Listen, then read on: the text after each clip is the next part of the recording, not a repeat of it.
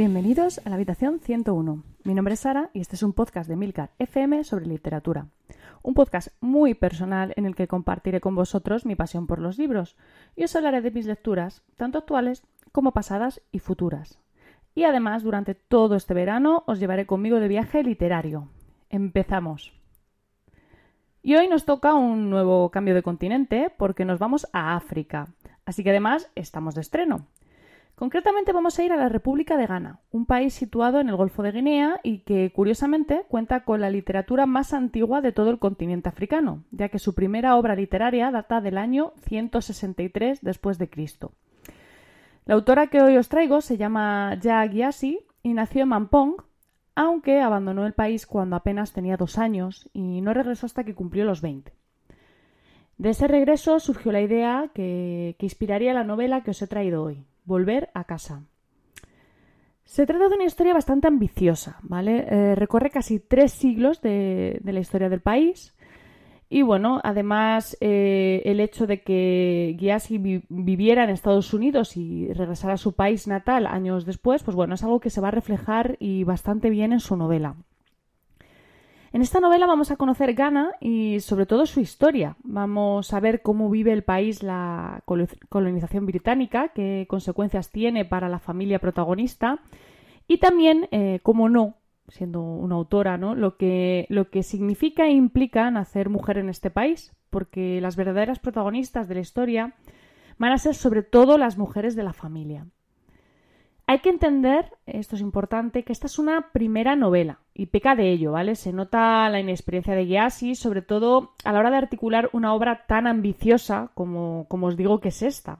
Estamos hablando de tres siglos de historia, o sea, es bastante, ¿no? En ocasiones, como lector, te encuentras un poco perdido. Y en mi opinión, el final es un poco insatisfactorio, por decirlo de alguna manera. Aunque eso no lo hace necesariamente malo, ¿vale? Quizás sea más bien eso de que quien mucho abarca poco aprieta, pero a mí me dejó con la sensación de que me faltaba mucha historia por contar. El problema quizá reside en que se le dan pocas páginas a cada personaje. La historia está estructurada, eh, bueno, de manera que cada personaje ocupa un capítulo. Entonces, con algunos personajes no consigues empatizar porque te falta, te falta texto, ¿no? Y con otros que si lo haces, pues te quedas con la sensación de que los has perdido muy rápido, ¿no? te has quedado con, ganas de saber más.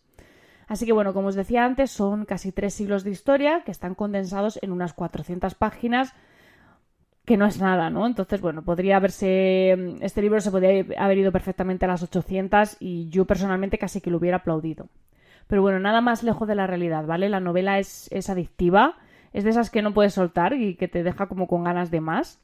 Es una historia que está bastante bien trabajada, muy documentada y bien hilada. Y además, una cosa que me gusta mucho es que es de estas novelas que te hacen consultar de vez en cuando en internet, ¿no? Para, para, ver alguna cosilla que te ha hecho, que te ha producido curiosidad. Y eso cuando se está leyendo sobre un país que no se conoce, como al menos es mi caso con Ghana, pues te, te aporta más información y siempre pues merece la pena, ¿no? Así que ya os digo que, que esta obra desde luego merece una lectura. Muchísimas gracias por el tiempo que habéis dedicado a escucharme. Tenéis los medios de contacto y toda la información y enlaces del capítulo en emilcar.fm barra habitación 101.